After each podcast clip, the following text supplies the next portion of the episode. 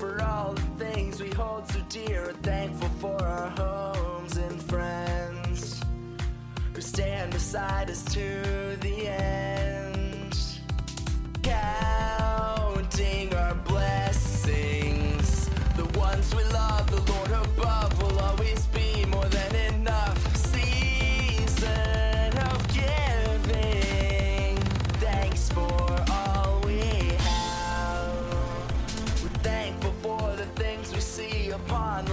In the sea, and for the God who loves them all. We give our thanks this time each fall.